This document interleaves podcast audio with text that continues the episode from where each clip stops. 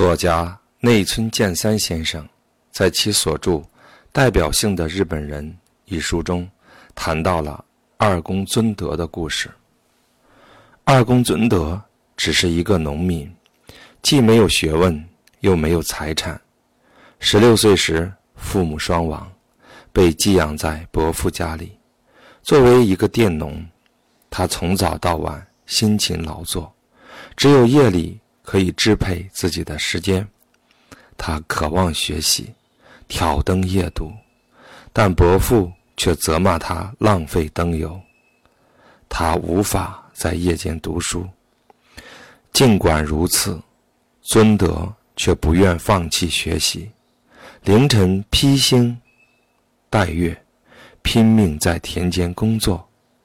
他在上山砍柴、割草的路上坚持学习。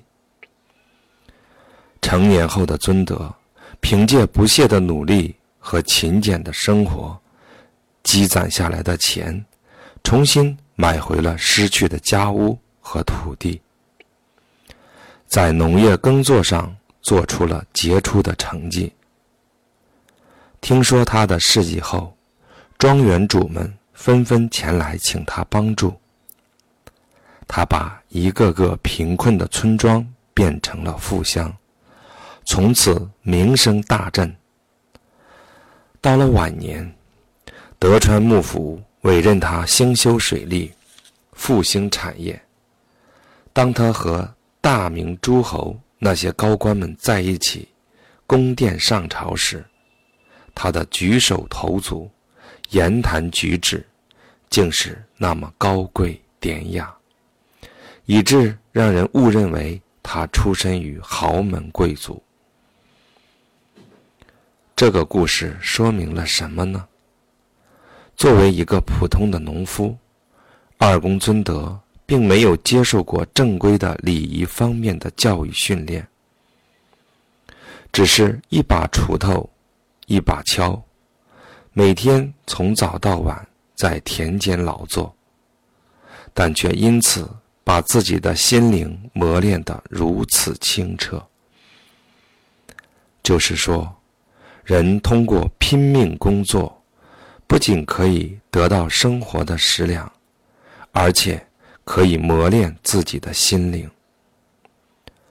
通过劳动，可以塑造人的心灵这个事实，我认为对于现代的日本人而言特别重要。战后，日本社会确立了对于劳动的价值观。就是提供时间获取报酬，换句话说，劳动不过是换取金钱的手段而已。然而，劳动本来的意义，并不仅仅是为了取得报酬，特别是在贫困的时代，干活、勤奋工作，就意味着抑制自己的欲望。想休闲，想偷懒，想玩乐，这样的欲望，克制这类欲望，作为结果，就是锻炼自己的心智。但是，现代社会物质富裕了，为了获得生活食粮而劳动的必要性消失了，不勤劳也能过得去，打零工。也能吃上饭，所以不愿意受到约束、不愿意进企业上班的所谓自由职业者，似乎生活的更为洒脱。更极端的现象是，因为靠啃父母的老骨头也照样能生存，所以高中毕业后不肯就职的年轻人大幅增加。许多过了二十岁的年轻人还待在家里当食客，无所事事。在这种情况下，恶性犯罪事件就会层出不穷。我认为，这些人从来没有通过劳动磨练过自己的人格，这就是犯罪的原因所在。佛陀在六波罗蜜中强调了精进的重要性。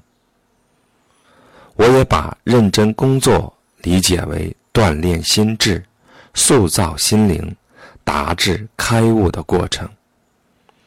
就是说，辛勤工作的人不仅可以获得生活的食粮，而且能够抑制自己的欲望，锻炼心智，净化心灵。劳动具有如此重要的功能，正因为忘记了这一点，现在的社会才混乱，才荒芜。但是。既然时代变了，社会变了，再回归从前显然行不通。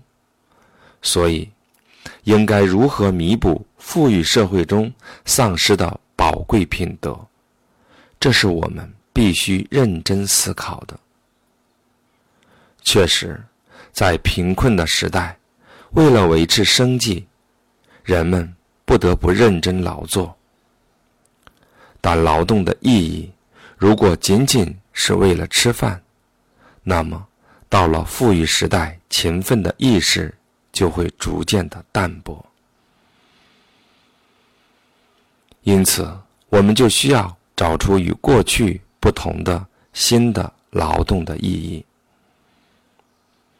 前面已经阐述过，劳动的目的不只是为了吃饭，劳动。更重要的功能，就是为了塑造人们的心灵。大家一起努力工作，就能够塑造心灵，就能够造就品格高尚的人。我认为，对劳动的意义做这样的再定义就可以了。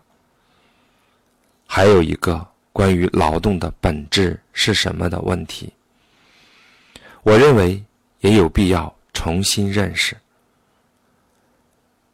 有些学校的老师给学生灌输“劳动是罪恶”的观念，这也是一个问题。日本的厚生劳动省一味想要缩短工作时间，这也是个问题。法国规定一周只能工作三十五个小时。也引起了日本国内议论纷纷。我想，他们认为以尽量少的工作时间获取尽量多的收入，那是为了劳动者的利益。但这样做的结果，不正是促使人们走向堕落的原因吗？或许是机械唯物论的理论吧。就是只把人等同于物品，等同于机械。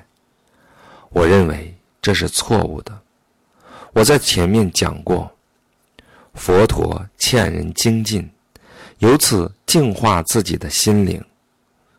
我认为就应该从这一点中找到工作的本质，找出工作的真正的意义。这对人来说。才是合乎自然的。基于这样的观点，大家都努力工作，把工作的一部分成果用来支援贫困的国家，这就是释迦牟尼倡导的布施。即使不能直接寄送，也可以通过政府开发援助机构进行援助。从物质上帮助世界上众多贫苦的人们，这就是救人助人，是最高贵的慈悲的行为。而且，因为致力于布施，更是两倍、三倍的提升了劳动的价值。同时，像这样，用自己勤奋工作。得来的成果，来帮助别的国家。我认为，对于自己国家的安全保障而言，这比获取任何军备、缔结任何条约都更为有效。为什么？因为谁也不会去侵略一个充满关爱的、慈悲为怀的民族。如果做到这一点，这个民族的人民无论走到哪个国家，都会受到尊敬。我衷心希望日本能成为这样的国家，这也是二十一世纪日本应该追求的目标。